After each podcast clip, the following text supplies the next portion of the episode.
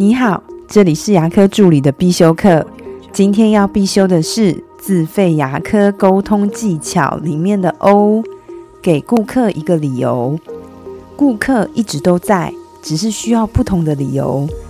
早期口腔的功能只停留在咀嚼，也就是吃东西，所以来牙科的患者只是解决能吃东西、牙齿不要痛这样的理由。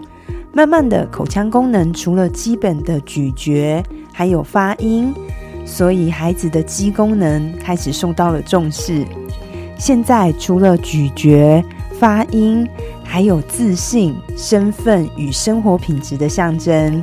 在以前，想要炫富，你就要秀车、秀表或是秀包包；在现在，你想要炫富，很简单，只要敢露出牙齿的大笑。